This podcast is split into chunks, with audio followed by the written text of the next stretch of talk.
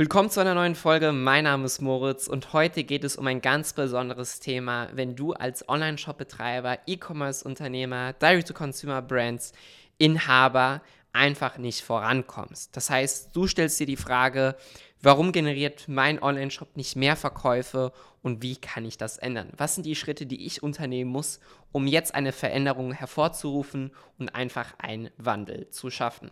Genau darum geht es in der heutigen Folge Worauf warten wir also? Los geht's!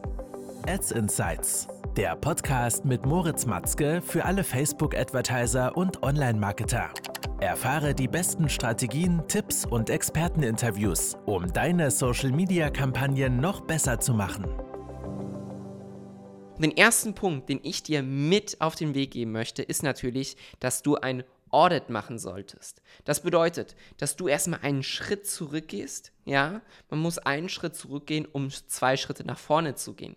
Das bedeutet, erstmal zu analysieren, wie ist überhaupt mein Ist-Zustand? Welche verschiedenen Traffic-Quellen habe ich? Mal die ganzen Metriken und Daten, die dort schon vorhanden sind, zu analysieren und zu erkennen, okay, wo habe ich hohe Absprungsraten? Warum ist meine Conversion Rate so niedrig? Spreche ich überhaupt die richtige Sprache mit der Zielgruppe? Gehe ich auf die Vorteile, auf die Benefits der Zielgruppe des Kunden ein oder konzentriere ich mich nur auf die Alleinstellungsmerkmale? Da gibt es so viele Punkte, die du erstmal in einem Audit, in der Analyse durchführen solltest, um zu erkennen, was sind deine größten Wachstumshebel? Sind deine Wachstumshebel überhaupt externe Sourcen, ja, also externe Quellen wie deine Ads, oder musst du vielmehr an deinem eigenen Shop erstmal drehen, arbeiten, Bundles kreieren, Produktseiten optimieren, den Checkout-Flow optimieren, um hier wirklich messbar mehr Verkäufe zu erzielen.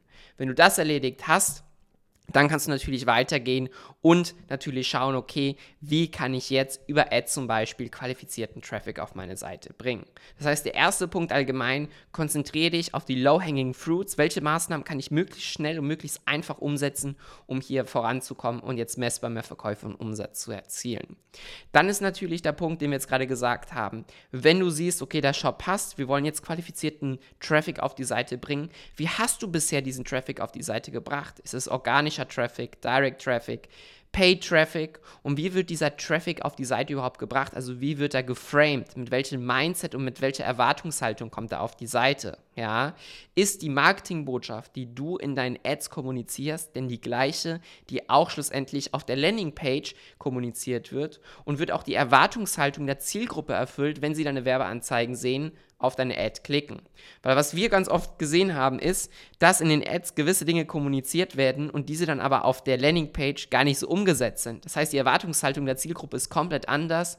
Und was ist das Resultat? Du kannst es dir denken, eine extrem hohe Absprungsrate. Ja, das bedeutet, ist das, was man da sieht und worum es geht, auch wirklich das beworbene Produkt, was am Ende gesehen wird auf der Seite, oder handelt es sich hierbei um etwas anderem? Ja, und am Ende des Tages ist es dein Ziel, diese Punkte einfach systematisch durchzuarbeiten. Und da sollte dir eigentlich selber bei dieser Analyse, ja, indem du erstmal einen Schritt zurückgehst, klar werden, welche Hebel habe ich hier überhaupt vorhanden, um hier einen Unterschied zu machen und nicht einfach blind drauf loszulegen, was leider viele daraus machen und jetzt einfach neue Ads testen. Ja, das ist ein Fehler, denn einfach immer nur willkürlich neue Ads zu testen, bringt dir jetzt nicht unbedingt neue Kunden oder eine bessere Performance, sondern es macht oft Sinn, erstmal einen Schritt zurückzugehen und deine gesamte Strategie zu analysieren, deine gesamten Marketingbotschaften, deine gesamten Learnings, deine gesamten äh, potenziellen Optimierungsstellen ähm, zu analysieren und diese zu identifizieren und dann einen Schritt nach vorne zu gehen und wirklich jetzt einen Unterschied zu machen, was die Performance angeht. Ich hoffe also, die Folge hat dir hier sehr weitergeholfen, wenn du derzeit